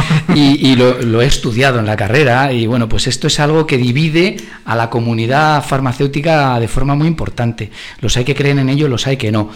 Eh, la base científica de la homeopatía es por no decirlo de la forma poética que se suele contar, eh, es diluir una, solución hasta eh, el límite de cuantificación y detección. ¿Esto qué significa? Eh, significa que tú diluyes en agua, por ejemplo, tú pones la botella de Coca-Cola que tú tienes encima de la mesa, coges un poquito de Coca-Cola, la pones en agua y empiezas a diluir mm, de forma casi infinita esa solución en la que hay agua y Coca-Cola, hasta que llega un momento que con las técnicas actuales de detección, y, estamos hablando de una potencia de detección muy elevada hoy día, con las técnicas actuales de detección no eres capaz de detectar si en ese agua que tú tienes hay trazas de Coca-Cola o no. Con lo cual, basándose en eso, estamos diciendo que si la Coca-Cola te produce un efecto ¿no? de despertarte, ¿no? de ponerte un poquito más, eh, más vivo, estamos diciendo que ese producto o ese agua que llevaba en su momento antes de diluirse llevaba Coca-Cola, estamos diciendo que ese agua podría también tener el efecto que la Coca-Cola produce en ti. ¿Vale? Entonces, partiendo de esa base científica, eh, a veces hay corrientes a favor y corrientes en contra de la homeopatía. Ese es el principio fundamental. Pero vosotros no. ¿Tú quieres que yo te dé una opinión personal? vosotros no te tratáis, ¿verdad? Productos homeopáticos. pues eh, si te soy sincero, la verdad es que no, no hemos trabajado con productos de homeopatía. Desde el punto de vista regulatorio hemos tocado temas, pero desde el punto de vista científico o, digamos, clínico, no hemos tocado ese tema. Dime casos de éxitos de Qualitec. Bueno, pues mira, actualmente, eh, a ver, como te decía al principio, desarrollar un medicamento tardas muchos años y por tanto, en nuestro caso, aunque llevamos 20 años trabajando, jóvenes. eh, eh, somos jóvenes y muchos de los productos que nosotros estamos manejando eh, todavía no han llegado al mercado. Pero, por ejemplo, trabajamos productos biosimilares, que son, digamos, eh, medicamentos genéricos de productos innovadores. Eh, y bueno, esperamos en breve tener en el mercado pues un, un medicamento biosimilar para el tratamiento del cáncer de mama, por ejemplo. Estamos trabajando también en cáncer de pulmón, estamos trabajando algunos productos en cáncer de pulmón, estamos trabajando, y esto para nosotros es, eh, se me pone la piel de, la piel de gallina, porque tenemos proyectos en, en Estados Unidos donde vamos a trabajar, empezamos ya a trabajar en, en glioblastoma, que es un tipo de cáncer, perdón, un tipo de tumor eh, cerebral que se da en pediatría, se da en niños muy pequeños, con una esperanza de vida muy, muy pequeña, y nuestro objetivo simplemente es, fíjate, por dónde va la investigación, el objetivo nuestro es simplemente aumentar la esperanza de vida de estos niños, que actualmente está en tres meses. Entonces, eh, bueno, pues realmente nos mueve también muchísimo la pasión, ¿no? Porque realmente cuando ves, cuando no hay resultados, que es en gran parte de las ocasiones, pues es muy frustrante. Pero cuando los hay, realmente se te ponen los pelos de punta, ¿no? Porque es maravilloso. ¿m? Veremos, eh, yo he leído muchos libros, pues me encanta a mí lo que es la ciencia ficción, ¿eh? entre comillas. Hablamos de divulgación ya agresiva, que dicen que vamos a ser la última generación que va a morir de este planeta. Dicen que eh, seremos longevos, eh, cual tortugas, y estaremos por aquí dando por saco 300 años. Eh, ¿Tú te lo crees o realmente estamos muy lejos de eso? Bueno, a ver, eh, mm, 300 años de momento creo que es bastante difícil. Piensa que en el siglo XV, en época de los reyes católicos, cuando se implantó el primer sistema sanitario en España, la esperanza de vida era de aproximadamente 30 años. Es decir, la gente, la mayor parte de la población, moría a partir de los 30 años, o sea, al llegar a los 30 años. Hoy día una persona de 30 años es que es joven. Es que decimos que es muy, muy, muy joven, casi está empezando a vivir prácticamente. Eso lo hemos conseguido en cuánto? En, en cinco siglos, ¿no? En cinco siglos de, de- de vida. Bueno, pues multiplica cinco siglos por lo que nos queda por delante y a lo mejor eh, sí, sí que es cierto que se, se aumentará la esperanza de vida. ¿Por qué? Porque efectivamente hay más tratamientos contra las enfermedades, hay hábitos de vida saludable que mejoran la, la alimentación. Simplemente con la alimentación ya hemos crecido en eso. Entonces, si mejora la ciencia, si el, avance de la tecnología permite que se curen muchas de las enfermedades que hace dos siglos o incluso 50 años no era posible curar, pues imagínate lo que pueda pasar dentro de 100 o 200 años. No digo que vayamos a vivir 300 años, eh, porque bueno, yo soy una persona creyente, por ejemplo, y no creo que eso se, se permita a largo plazo, ¿no? Pero de alguna forma, eh, que la esperanza de vida se aumentar, sí, seguro que sí, seguro que sí pero no hasta esos límites, ¿no? Que seremos, indestructibles. No, por supuesto que no. Aparte que por otro lado también hay que pensar otra cosa. Hay enfermedades que en el siglo XV, en el siglo XVI, en el siglo XVIII, en el siglo, a principios del siglo XX, hay enfermedades que no existían. Y todos seguro que tenemos en la cabeza muchas de ellas. Enfermedades que no existían. Entonces, el ser humano va evolucionando. Y con esa evolución también vienen nuevas enfermedades. Antes de descubrir el, eh, América, eh, había enfermedades que no habían llegado al continente europeo. Con lo cual, bueno, eh, eh, digamos que de alguna forma, a tu pregunta, sí, es cierto que probablemente la esperanza de vida se vaya aumentando con el tiempo, pero no de forma tan exagerada, ¿no? Oye, cuando hacéis un ensayo clínico, mm, bueno, pues obviamente hay varias fases, como comentabas tú. Eh, ¿Cuándo se ve la luz al final del túnel? ¿Cuándo dices esto ya tiene buena pinta, al menos que la última fase se nos vaya a torcer? Porque la primera me imagino que será muy común, ¿no? Eh, pues te lo, te lo explico también si quieres en términos de inversión, ya que estamos en un programa muy financiero en términos de inversión. En Estados Unidos eh, hay gran parte de las inversiones que se, que se dirigen a fases muy tempranas del proceso de un producto, es decir, incluso antes de entrar en animales de ensayos lo que se llaman ensayos preclínicos. ¿vale? Mucho dinero va a esas fases. En Europa el tema ya es más complicado. Y por experiencia puedo decirte que muchas veces los grandes inversores, cuando se les presentan proyectos de investigación, te dicen muy habitualmente, bueno, eh, vuelve por aquí cuando estés aproximadamente en fase 3 o cuando hayas terminado una fase 2. ¿Esto significa? Que ya hemos pasado, por supuesto, animales preclínica, que ya hemos pasado la seguridad del de, los, de los voluntarios sanos, es decir, fases 1 ya están, eh, ya están hechas. Eh, fases 2, donde ya ves seguridad y un poquito de eficacia, ya están hechas, y a partir de ahí escalas a, números de- a, gran número de pacientes para, para efectivamente comprobar que el producto es eficaz. Por tanto, eh, de alguna forma, eh, ¿cuándo se ve la luz al final del túnel? Eh, yo diría que después de determinar la seguridad de un producto, y cuando empiezas a ver con una forma estadísticamente significativa que el producto tiene cierta eficacia. A partir de ahí puedes empezar a invertir más. Y de hecho, los inversores es lo que te dicen, ¿no? Ven aquí cuando tengas un poquito más, ¿no? Cuando ya hayas visto algo de eficacia, vienes. Y entonces a lo mejor empieza a ponerte dinero. En líneas generales, no siempre es así, Sí. pero en líneas generales sí. Me has dejado preocupado antes, ¿eh? por una cosa que has dicho, que la tengo aquí grabada, eh, países no regulados. Eso significa que, conociendo además cómo son los chinos, los indios, que bueno, son un poco ametralladoras y que pisan todo lo que tienen por delante, ahí se hacen ensayos clínicos sin ningún tipo de garantía y, y van a cuchillo, como suele decir, ¿o no? Eh, no, dos cosas te digo. Eh, uno, primero, estamos protegidos, a pesar de que gran parte de los medicamentos que consumimos en Europa, incluso en Estados Unidos, provienen de China y de India. India Pero es una estamos- superpotencia a nivel Pero hablamos ya de un producto elaborado, ¿no? Sí, el producto final. ¿eh? El producto que al final vas a la farmacia, compras, muchos de ellos, muchos de ellos vienen de países de este tipo. Pero eh, sí que es cierto que allí se desarrolla y se fabrica con procedimientos de países regulados, es decir, de primer mundo. Eso por un lado. Pero por otro lado, eh, de alguna forma, eh, la industria farmacéutica que existe, por ejemplo, en China o en la India, donde te digo que se concentra gran parte de la industria mundial, eh, al final trabajan bajo procedimientos de países regulados. Es decir, no se puede fabricar un medicamento si no es de acuerdo a las normas internacionales que están regidas por las tres regiones ICH que son Estados Unidos, Europa y Japón. Pero yo insisto, Oscar, porque tú te vas al tema de la fabricación, que, que, por cierto, el otro día en el omeprazol, no sé qué trazas metieron los indios, que salieron Sí, sí. niños lobo. Escribí un artículo al respecto. Sí, sí.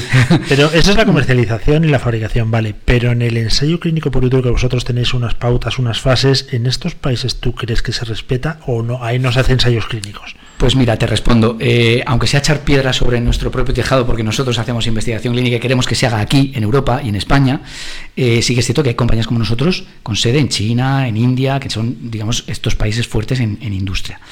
Eh, que si se hacen las, las cosas conforme a regulación, pues mira, al final, toda la información que se saca de un ensayo clínico, de un proceso de desarrollo clínico, toda esa información tiene que ir a un dossier de registro. Y ese de registro servirá para autorizar ese producto en cualquier parte del mundo. Por tanto, si las cosas no se hacen correctamente, ha habido veces y ha habido ocasiones en las que no se ha hecho correctamente, y esto ha salido en prensa en alguna ocasión, creando una alarma social importante, lo cual es correcto, pero si las cosas se hacen correctamente, los ensayos que se puedan hacer en India, en China o en estos países no regulados, evidentemente sí podrán llegar a formar parte de una autorización de comercialización en un país desarrollado, en un país que forme parte de esta, eh, de este área, de, esta de estas tres regiones ICH. ¿Qué quiero decir? Que en principio sí se trabaja conforme a regulación o sí se debería trabajar conforme a regulación en esos países. Y en cierto modo, las empresas que trabajan en esos países bajo la regulación internacional son las que realmente tienen una oportunidad de trabajar eh, internacionalmente, de crecer y desarrollarse. Insisto, tirando piedras sobre mi tejado porque realmente aquí nosotros estamos obligados, eh, porque estamos en territorio ICH. Por tanto, eh, estamos obligados a cumplir con toda la normativa. Vamos, Oscar, ahí yo, es mi opinión personal, ¿eh? y no tengo ni idea de- del asunto, pero mira que me cuesta creer que chinos e indios respeten las normas en lo que es ensayo clínico y que no se carguen a 40 por el camino. ¿eh? Mira que me cuesta creerlo. Debo decirte que eh, se hacen las cosas muy bien por allí también. ¿eh? Bueno, se han hecho bueno. las cosas muy mal, de ti, pero ¿eh, se hacen muy bien. Y gran parte de las compañías, por ejemplo, indias, eh, que, tra- que- que fabrican y desarrollan medicamentos allí, están presentes en nuestro mercado. ¿eh? Y es muy probable que el omeprazol, vamos a poner ese ejemplo, que el omeprazol que te has tomado esta mañana, es muy probable Sí. que venga de allí. Sí, sí, sí. Si no viene el producto terminado, probablemente venga el principio activo que ejerce su efecto. Entonces, eh, debo decir que estamos muy protegidos porque las autoridades sanitarias en España y en cualquier país de la Unión Europea, en Estados Unidos, son eh, altísimamente eh, cualificados, las regulaciones son muy estrictas y en ese sentido la sociedad, la población está muy bien protegida. Otra cosa es que se dé, eh, se da, digamos, se abren las puertas al comercio internacional. Pero para abrir esas puertas, evidentemente, estés donde estés, en Europa o en la India, tienes que cumplir con la regulación. Venga, pues me quedo más tranquilo. Me lo has dicho hasta en tres ocasiones, con lo cual me voy a quedar mucho más tranquilo. De todas formas, oye, para eso estáis vosotros, que sois los expertos y, y tenemos que confiar y delegar, como no podía ser de otra manera. Ya una respuesta de tipo Twitter, ¿vale? Así corta y sencilla. Eh, ¿De verdad somos tan tan parecidos a los ratones? Mm, eh, hasta hace pocos años la insulina que se utilizaba era la insulina que venía del cerdo. Mm, hoy día ya hay insulinas sintéticas, ¿no? Y, y incluso eh, la biotecnología está mu- tiene mucho que decir en todo eso. Que somos tan parecidos a los ratones. Bueno, eh, depende en qué. Eh, cuando dicen lo de los estudios ha perdido memoria el ratón y digo, pero que vaya máquina, ¿cómo han hecho? ¿Le han preguntado? No, Eh, fisiológicamente eh, y desde el punto de vista orgánico, sí. Un ratón también tiene sus órganos, su estómago, su. ¿no? Es cierto que una vaca tiene tres estómagos. Pero bueno, eh, ten en cuenta que la seguridad de un medicamento se prueba en animales. Y lo que funciona en, en animales, que luego también se prueba en humanos, eh, mm, vale. Y legalmente, regulatoriamente, nos vale. Bueno, se dice que hay dos medicamentos que quien los descubra, quien los invente o quien los desarrolle, eh, se retira ya del panorama de la farmacia a nivel mundial, que es eh, una pastilla que te adelgace. Eso va a ser el... Y ahí va yo. Y el crecepelo, a lo mejor el homeoprazol, sin quererlo, igual que pasó con los antibióticos, ha descubierto el crecepelo. Em, yo fíjate, más te diría, eh, y un poco en referencia a todas las publicaciones rosas o amarillas que hay también en torno a la investigación científica, te diría que eh, si bien hay muchísimos tipos de cáncer, y ahí es donde se dirige toda la investigación médica en el mundo, la industria farmacéutica está por descubrir realmente tratamientos con diferentes tipos de cáncer. Eso de que el cáncer, el tratamiento, la curación del cáncer, que siempre se habla de un solo tipo de cáncer, Sí. cuando hay miles de tipos de cáncer, eso de que el cáncer ya estaría curado si las grandes multinacionales eh, hubieran querido, eso es totalmente falso. En cuanto al crecepelo eh, y al... a eh, estoy completamente de acuerdo contigo. completamente de acuerdo contigo. Hay muchos avances en este sentido, ¿eh? sobre todo en el tema del crecepelo. No sé si sabes, te cuento una anécdota, si me dejas. Sí, Eh, no sé si sabes que en principio, esto eh, a lo mejor no debería decirlo, pero eh, muchas veces investigas eh, en una línea, en una línea de investigación y descubres que el efecto paralelo del producto que estás investigando es completamente distinto. Es lo que pasó con el Viagra, que era un producto para, para mm, eh, investigado como crecepelo. Y se dieron cuenta que había un efecto paralelo que era mucho más interesante. y rápidamente fueron a por ello. y rentable, claro. Oye, eh, ya la última, de verdad que es la última. No me eches la bronca, Estoy ¿vale, encantado, estoy encantado. Sí. Conchi me va dando patadas como diciendo que nos hemos pasado. Eh, ¿El tema de las patentes te parece suficiente lo que se protege a las farmacéuticas con las patentes que existe actualmente y el tema de los genéricos? Porque claro, una vez que sale el medicamento y todos hemos triunfado, ya queremos inmediatamente el genérico a disposición de todo el mundo. Yo ahí tengo que adoptar una, una actitud o una posición equidistante. Porque si bien es cierto que el esfuerzo eh, investigador de las grandes compañías de la- o de pequeñas compañías en productos innovadores debe verse protegido, sin duda alguna, absolutamente, eh, si bien es cierto que hemos dicho que se tardan 15 años en investigar un producto y entonces, por tanto, solo te quedan 5 años para explotarlo, cuando realmente tienes un producto innovador, los 5 años mm, debería decir que sí que son suficientes para explotarlo, aunque podría ser más. Eso por un lado. Pero por otro lado, eh, si no hubiera investigación innovadora, si no hubiera productos innovadores, nunca tendríamos tampoco medicamentos genéricos. Y el medicamento genérico al final también es quien aporta reducción de la factura sanitaria en cualquier sistema de salud. Por tanto, también es necesario. No solamente reduce la factura sanitaria, sino que además crea nuevas empresas, porque la inversión que hay que hacer en un medicamento genérico es mucho menor, por tanto hay más oportunidades empresariales y por tanto crea puestos de trabajo. Por tanto crea desarrollo empresarial y riqueza. Pues la verdad que, Oscar, lo has dejado clarísimo. Oscar Mesa, CEO de Qualitec Pharma. Decía un humorista, ¿eh? esto ya nos ponemos en formato humor, que la gente lo tome en perspectiva que los ancianos se drogan mucho más que los jóvenes. Y decías antes tú que los medicamentos son drogas, ¿eh? Correcto, sí, cierto. Sí, la verdad es que la factura, me imagino que hay que pagar por el tema de los medicamentos es monstruosa, pero obviamente es lo que nos salva a muchos, y yo el primero, pues de padecer patologías que antes eran irreversibles y que ahora pues con una pastilla lo puede solucionar. Así que nada, eh, nuestra admiración para todo el sector, para vosotros, por esa pedazo de empresa que tienes ahí entre manos 20 años, 20 años ya no es una startup, ¿eh? Oscar, ya eres un empresario pelo en pecho y que sigáis otros 20 más y que nos ayudéis a solventar muchos problemas que bueno, desgraciadamente parece en la sociedad. Muchísimas gracias. Muchísimas gracias, Luis. Un placer estar con vosotros. Ha sido un placer y nos nosotros eh, seguimos. Recordamos que mañana vamos a estar en Ávila eh, con la Policía Nacional. Estoy nervioso. ¿Sí? Sí, voy a tener que. No sé, yo seguro que soy un perro de estos policías y algo me pilla. Yo soy muy negado para eso. Porque, Oscar, eh, un perro policía puede detectar la droga y puede detectar un medicamento. Sin duda. Si se le entrena eh, adecuadamente para ello, sí, a por ver si se va a enfadar, porque yo voy siempre con un botiquín a cuestas y a ver si se va a confundir. Generalmente los perros policías entran entrenados para, digamos, drogas ilegales. Vale. me quedo más tranquilo. Bueno, hacemos un pequeño corte y seguimos. ¿Te parece, Conchi? Vamos. Venga.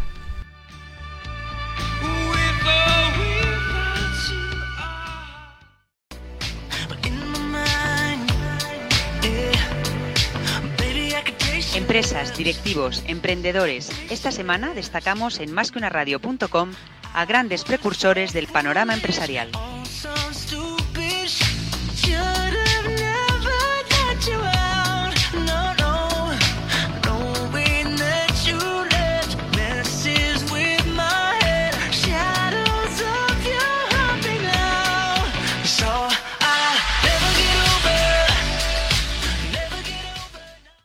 Estos son tus canales de comunicación.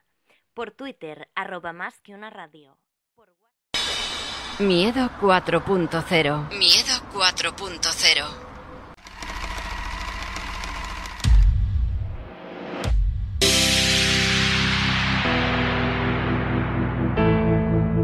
El tsunami, tsunami, el tsunami no existe, no existe.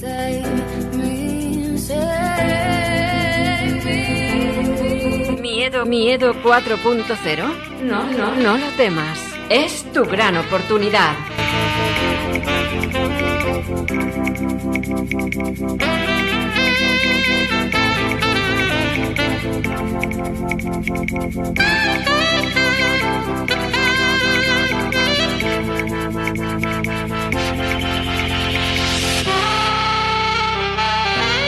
Miedo 4.0. Miedo 4.0. Bueno, pues aquí seguimos en directo a las 12 y 4 minutos de este día 23 de octubre del 2019. Conchi, eh, se nos ha ido un poco el tema de la anterior entrevista. ¿eh? Hemos Se, empezado más tarde se nos de- ha ido el tema, sí. Se nos ha ido, pero bueno, hemos eh, emitido íntegramente la, la entrevista eh, con Oscar Mesa. Sí. Joder, qué memoria tengo, ¿eh? y esta tarde, a partir de las 7 y media, recordamos que tenemos la redifusión del. No, hoy hay redifusión, hoy redifusión. Gracias, gracias, Conchi. Esta tarde estamos en directo en el aniversario de October, en el Club Financiero Génova, donde haremos eh, cobertura de los premios. Espero que nos den alguno. Vamos, yo voy con esa esperanza, si no. Podemos montar Olvídate, una. ¿eh? Yo, vamos, ya, ya me conoces. Te puedes Voy olvidar. con la gasolina y la cerilla. O sea, que espero que nos den un premio de algo. Pero bueno, para premio, premio, el programa que nos trae hoy Silvia Leal. Eh, su sección, El Tsunami no existe, ya nos acompaña, está con nosotros, eh, con cambios de lo que tenías previsto, pero espectaculares. Sí, porque me han pedido un cambio de fecha, porque la persona que venía hoy al final no ha podido por un imprevisto. Todos sabemos cómo están ahora mismo todos los aspectos ¿no? de la política, pero traigo bueno una invitada top y David va a venir, va a venir. O sea que estamos simplemente esperando nueva fecha que depende de hecho de que se la pase yo esta tarde. O sea que espero que venga muy pronto. Yo no estoy muy convencido, Conchi, que esté sonando bien el micrófono de, de nuestra amiga Silvia, ¿eh? Yo creo que Y sí. si me lo acerco un poquito más, ya sí, está sonando, mejor. de todas formas está sonando un poco bajo, pero bueno. Está bajito. No te preocupes, lo solucionamos sobre la marcha. Nos están escuchando, eso es lo importante. Bueno, Silvia, todo tuyo. Ah, bueno, bueno, bueno. Pues hoy vamos a entrevistar a Nuria Menchaca. ¿Sabéis quién es Nuria? Bueno, pues su cargo es Project Manager Innovation Lab y va a venir a hablarnos de Bankia FinTech, un proyecto que a mí la verdad es que me tiene loca y quiero que nos cuente cómo está porque estamos en estos momentos en el principio de la quinta convocatoria y cómo me da que hay muchas personas interesadas también que han leído muchas noticias sobre todo esto en los medios de comunicación pero quieren saber más y más y más, pues vamos a preguntarle a Nuria, ¿qué es Bankia FinTech? Hola, buenos días a todos. Bueno, pues Bankia FinTech eh, es una, una promoción que ha hecho eh, Bankia como el mayor centro de innovación en abierto de España. Se trata de un proyecto impulsado por, por esta entidad y gestionado por Insomnia, una aceleradora que está en Valencia, con el objetivo de fomentar la innovación y el talento en el sector FinTech. Sí, pero no es la primera vez que hacéis esto, ¿verdad? Eh, no, no es la primera vez. Estamos ahora mismo inmersos en la quinta convocatoria. Ya hemos hecho cuatro anteriores y cada vez las convocatorias son mm, con mayores eh, startups que, que aplican y mejores. Y en estos momentos, ¿cuál es la situación de este proyecto? ¿Cuántas empresas tenéis? ¿Está... ¿Hay lista de espera, Nuria?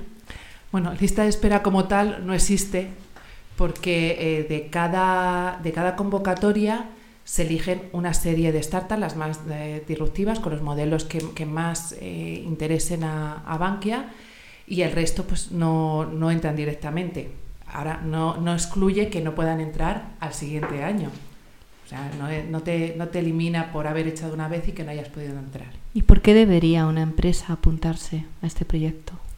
Bueno, como he dicho, es el, el proyecto más, más importante, más antiguo de España en abierto de innovación, eh, bastante especializado en fintech y sobre todo, y creo que el, el, mayor valor para estos programas es nosotros no cogemos equity de las, de las empresas, de las startups, y trabajan directamente con la parte de negocio del banco. Es decir, al entrar en nuestro programa, eh, cogen la, el expertise que tenemos dentro de nuestra propia entidad. He leído que está involucrado directamente hasta el presidente. Sí, efectivamente, el, el, el presidente y toda la dirección de Bankia. Eh, se cambió el modelo de gobernanza y el que hay actualmente. Tenemos una parte de, de sponsor que son todas las personas del comité de dirección de Bankia que controlan o, o gestionan, ven cómo va la gestión de los propios proyectos que se desarrollan dentro del programa. ¿Y qué es lo que habéis hecho en el centro de Madrid? ¿Hay algo ahí en Fuencarral, no? Me han contado. ¿Qué, es eso? ¿Qué es lo que es? ¿Qué, habéis abierto? ¿Qué, ¿Qué, hay en ese espacio? ¿Qué tenéis previsto? ¿Se puede ir? Eh, por supuesto, ahí eso esperamos a, quien quiera. Estamos ahí en Fuencarral eh, con un espacio que se ha abierto, llevamos nada, tres semanitas. Eh, desde el principio que, que, se creó Bankia FinTech by Insomnia, teníamos el, el, edificio que tiene Insomnia en la Marina, un sitio precioso que da al mar, es idílico. Pero eh, cada vez que hacemos una convocatoria vemos que se apuntan más startups eh, internacionales. Entonces creíamos que teníamos que tener otro espacio en Madrid para también facilitar por, bueno, por el tema de los transportes y así también a las nacionales darle la posibilidad de que estuvieran o en Valencia o en Madrid. Y hemos abierto este local, como te decía, hace tres semanas, con totalmente, bueno, con, es un espacio totalmente abierto para fomentar tanto el trabajo de las startups que estén apuntadas a, a nuestro programa y, y, los compañeros de Bankia hacer tejer unas relaciones entre unos y otros para que bueno, pues podamos modificar el banco lo mejor que se pueda. Porque estáis generando realmente un ecosistema de innovación. Efectivamente, queremos que se, se empapen tanto las startups de nosotros como nosotros de las startups y también al tenerlos en un mismo local, entre ellas también surgen nuevas oportunidades de negocio entre las propias startups. Hacen nuevos eh, productos, nuevos servicios que también benefician a todos. Allí en el espacio. En el mismo espacio. Eso nos ha pasado mucho en el de Valencia y queremos que se replique aquí en Madrid. Qué bueno. Y si fuéramos al espacio, cuéntanos, ¿qué encontraríamos? Bueno, pues a mí me parece un sitio idílico. Eh, da a la calle Foncarral y, a la calle... A, eh, ahora no me acuerdo de la otra calle, la que da, hace esquina. Entonces en cada ventana tiene una letra de color de rosa en la que se pone en la que pone Bankia FinTech. Eso para empezar. Cuando entras, bueno, pues se ve un sitio limpio, abierto, eh, mesas todas corridas y luego tiene un auditorio que lo componen tres salas que son totalmente modulables que se pueden abrir para, para verlo. Dentro también tenemos cafetería con frigorífico y microondas por si se necesita comer allí. Y bueno, es un sitio bastante tranquilo, muy luminoso y súper céntrico. Bueno, está al lado de tiendas que todos conocemos, ¿verdad? Eso, es un peligro. No sí. vamos a hacer aquí mucha publicidad de dónde está exactamente, sí. pero vamos que es fácil, es fácil, muy fácil pasar directamente por, sí, por allí. Está en Fuencarral 68. En Fuencarral 68. 68. Pues vamos, vamos tomando nota. Y hablando de fintech, Bankia, la banca, ¿cómo veis las fintech? ¿Como un enemigo? ¿Como una herramienta que os acelera a vosotros el proceso de innovación? ¿Como un... ¿Cómo lo veis? Nosotros en Bankia, vamos, desde un principio nunca hemos tenido dudas, siempre los hemos visto como un partner. Eh, al final es un juego, eh, un win, win win. O sea, eh, ellos ganan por la parte que les corresponde as- al asociarse con una gran entidad, por todo lo que conlleva una entidad, de datos, de formas de trabajar, de conocimiento, y nosotros ganamos frescura y rapidez, porque también lo necesitamos con ellos. Frescura, rapidez y talento, talento. también, ¿verdad? Eso Es. que te lo estaba viendo en la cara, que ganáis mucho talento, porque en, ta- en. España hay mucho talento y yo tengo la sensación de que hay mucho que está desaprovechado y este tipo de iniciativas permiten el, el poder pues utilizarlo, ¿no? que al final es bueno para todos y sobre todo para el, para el país. De hecho, perdona que te, que te interrumpa, en nuestra en la web para poderse apuntar a la convocatoria tenemos tanto para emprendimiento, para ideas de gente que, que no tiene todavía una solución hecha, pero sí tiene una idea, como soluciones directamente. Lo separamos para que todo el mundo que quiera se pueda apuntar. ¿Cuál es la web? La de Insomnia. Insomnia con dos Ns al principio, es decir, INN y luego Somnia. Fenomenal, pues tomamos buena, buena nota. Y vamos a hablar ahora de un proyecto que ha llamado la atención de los medios de comunicación estos días poderosamente porque es que hay mucho, mucho, mucho dinero en juego. A mí me lo parece. Que es, ¿es verdad? No es verdad. Es verdad, es verdad, mucho dinero. Mucho dinero. Bankia FinTech Venture. ¿Qué es esto? Bueno, pues es un fondo que se ha lanzado eh, con la intención de apoyar a las startups que trabajan en los proyectos enfocados en el sector financiero. Eh, no, se ha realizado como pura inversión, de la que se espera un retorno inmediato. La idea es, pues lo que te comentaba, de tejer eh, una relación importante con estas pequeñas compañías, con, con las fintech, que irrumpen en el sector y aprovechar la- su frescura y la rapidez en la implantación de proyectos. Inicialmente, Bankia invertirá hasta 20 millones en 5 años para Madre poder mía. gestionar todo esto. Y entonces lo que se espera con ese dinero, entiendo, es seguir dando un impulso a todas estas fintech que sabemos que según los informes están dentro del liderazgo internacional en este terreno, ¿no? Efectivamente. O sea, el último informe dice que, que las fintech en los próximos años, bueno, para el 2020 van a crear 4.500 puestos de trabajo. O sea, es algo que se está moviendo muy rápido, muy bien y desde Bankia se quiere apoyar. Y vamos a volver a, a estos milloncitos, ¿eh? a estos 20 millones de euros. ¿Qué tipo de proyectos pueden aspirar? Bueno, eh, en principio lo- vamos, eh, van a ser proyectos que, que interesen a, a Bankia. Por, por lógica, bueno, pues se van a definir más por, por el fintech, pero vamos, no estamos cerrados a nada. Va a haber un, un- un comité que gestione estas inversiones y lo que el comité considere oportuno. ¿Y el dinero cómo se va a distribuir? Pues lo mismo que en base a ese comité, en un- unos años se hará más, otros menos. Eh, al final lo que se ha puesto son esos cinco años, esos 20 millones. Fenomenal. Pues desde aquí animamos a todas las empresas a que se sumen a, a este tipo de proyectos, a, a- a seguir impulsando un sector en el que muchos informes dicen que ya somos líderes y que va a generar muchísimo empleo. Luis, ¿has visto lo puntual que soy? Que soy capaz de empezar tarde y acabar a mi hora y contarlo absolutamente todo. ¿Tú sabías eso? Espérate, de- espérate que ahora, ahora vienen mis preguntas difíciles. porque- A ver.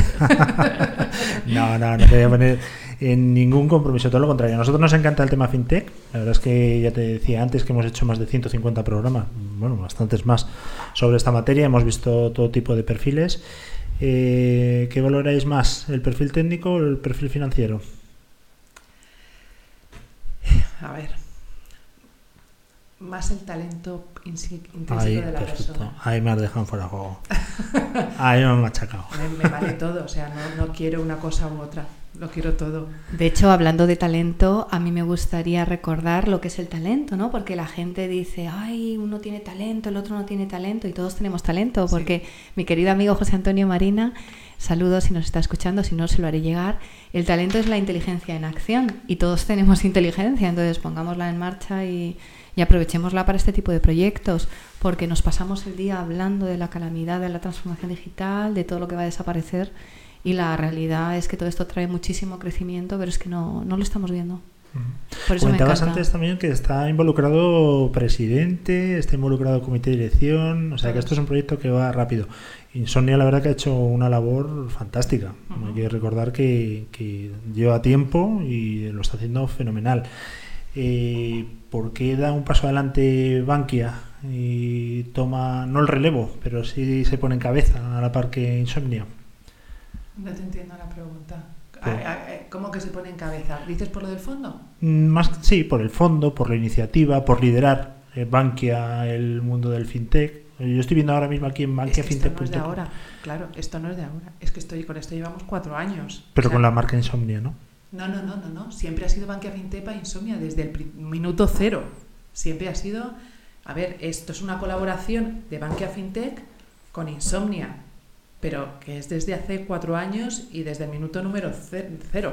Y este empujón ahora en Madrid con el centro nuevo y con la sí eso, ese paso adelante, ¿por qué se da? no, pues por la necesidad, porque veíamos que cada vez que, que hacía, había una nueva convocatoria, había más eh, startups internacionales. Entonces, claro, para las internacionales al final, eh, dependiendo de dónde estén, pero lo normal es que sea más barato eh, perdona, más directo ir a Madrid que, ir a Valencia. Entonces, eh, por eso se hizo y también se dio la posibilidad a las nacionales de, tenerlo en los dos lados, Valencia y Madrid. Ah, pueden tenerlo en los dos sí, sitios. Sí, sí, sí, sí, por supuesto, en los dos. Pero los de Valencia también pueden venir a Madrid. o sea, está fenomenal, ¿eh? Mm, se elige, nosotros no obligamos a que las startups estén en, nuestros centros. O sea, en, los centros pues se les da formación, eh, sí que se realizarán las reuniones pertinentes con, con, el negocio, se desarrollarán los proyectos, pero no obligamos a que estén in situ allí. Pero ellos pueden elegir uno u otro, o, un día estar en uno y el otro día estar en otro, mm. donde quieran. Está a su disposición. Vosotros habláis de la definición de prueba de concepto en el sentido que ayudáis a las empresas, a las fintech que van a entrar en vuestro, bueno, pues eh, en vuestro entorno a desarrollar rápidamente un modelo para ver si funciona o no, ¿no? Esa es la idea, ser ágiles y, lanzar el proyecto, aunque sea en, eh, ¿cómo se dice? Coaching, que tú sabes de esto un montón, MVP, para lanzar el... es diferente, sí. en, las, en las cuatro eh, convocatorias que ya llevamos, de las startups que han aplicado, el 80% han, conseguido, han conseguido una prueba de concepto como tal. Y ahí me imagino que tener los mejores mentores de banque apoyando también estos proyectos, ¿no? Sí. Estarán ahí súper acompañados y arropados. ¿Qué te voy a decir yo aquí de mis compañeros? Vamos, son todos... Mm, además, todo el mundo se deja la piel aquí. Oye, hacía unos, hace unos años los bancos miraban con cierto recelo el tema de las fintech. No les hacía mucho caso, la verdad. No, no, no, pero ya he dicho que nosotros desde un principio mmm, queremos un fair play y nunca hemos tenido ningún problema. No, pero en ese sentido también te quería preguntar que es verdad que ha cambiado todo un montón y los bancos ahora mismo están apostando 100% por la digitalización. Empezó yo creo que BBVA muy fuerte y todo el mundo ha seguido detrás y la verdad que está haciendo una labor fantástica en el tema fintech. Al final veremos incluso que os vais a pelear por empresas fintech, como el Madrid-Barcelona por Ronaldo, ¿eh? hombre, no creo que lo de pelear sea... Pero, a ver, eh, lo que te he dicho de nuestro programa, que es tal cual te he contado, nosotros tampoco obligamos a que tengan que quedarse con nosotros. O sea, eh, de hecho, no digo colaborar como tal, porque no colaboramos, pero nos conocemos, este mundo no es muy, muy grande, entonces al final te conoces con todos y nos vamos contando, a lo mejor yo no necesito la startup que hace lo que sea y lo, lo necesita otro, otra entidad y lo compartimos, o sea, no tenemos ningún problema. Qué bueno ver ese tipo de colaboración, ¿eh? pues no hay, vamos, y de hecho nos ha pasado en nuestro programa, no es lo habitual, pero por lo que sea nos ha llegado a un acuerdo y esa startup se ha ido a otro sitio y no ha habido ningún problema. Eh, ¿Qué dicen los emprendedores que están en fintech con el mundo de las gafas? Gafas Google, Amazon, Facebook, Apple.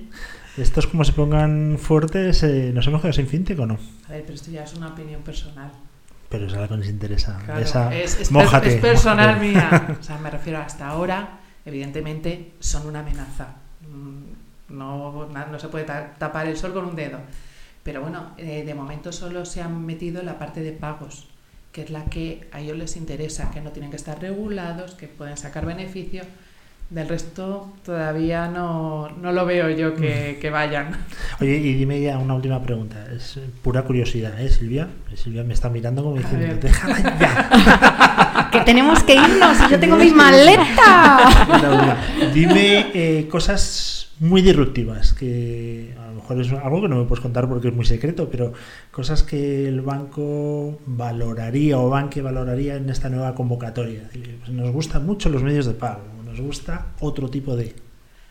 A ver, lo que te puedo decir es que dentro de Bankia FinTech, de la página de web de Bankia FinTech, especificamos lo que solicitamos ahora mismo, pero que no nos cerramos a nada, que lo que venga, si es bueno, vamos, va a entrar hasta la cocina, como se suele decir. Que cierre más bonito, eh, Luis. Que cierre más bonito. Sí, sí, ya me estás diciendo, cierra, cierra.